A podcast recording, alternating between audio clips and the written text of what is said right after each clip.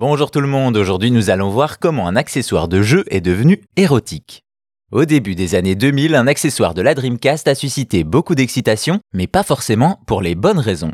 Tout commence avec un ovni vidéoludique, Rez, sorti en 2001 sur Dreamcast. À l'origine, on retrouve Tetsuya Mizuguchi qui nous livre un concept unique, un genre de rail shooter dans un univers futuriste et informatique, l'originalité du jeu venant de ses décors qui évoluent en fonction des actions du joueur, mais surtout de la bande-son qui fait pareil. Et oui, chaque tir est en parfaite synchronisation avec la musique et les joueurs influent directement sur celle-ci à en oublier l'objectif principal. L'ensemble donne une expérience psychédélique unique et satisfaisante qui a marqué les esprits, haï par certains pour son gameplay limité, adulé par d'autres pour l'expérience unique qu'il propose. Mais le créateur de Rez ne s'est pas limité à ça et a voulu aller encore plus loin en donnant plus de sensations. Il propose alors un accessoire pour son jeu, le Trends Vibrator. Il accompagne la version PS2 de Rez et a pour but de procurer une plus grande immersion et un plaisir de jeu plus intense, un objectif qui sera clairement atteint. Concrètement, l'objet ressemble à un petit boîtier assez simple comme une petite télécommande et qui propose d'intenses vibrations selon le gameplay.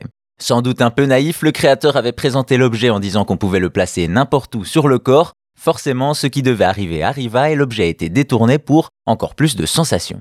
Évidemment, le Trends Vibrator a vite été au centre d'une controverse, de par sa fonction et sa forme, le créateur a vite été accusé d'être un peu pervers. De son côté, Tetsuya Mizuguchi déclare l'avoir pensé comme une blague sérieuse et sans connotation sexuelle et le destiner aux pieds ou aux mains des joueurs. Chacun se fera son idée, mais peu importe que ce soit un clin d'œil coquin non assumé ou le fruit du hasard, avec son accessoire, Rez confirme que le jeu vidéo c'est avant tout prendre du plaisir.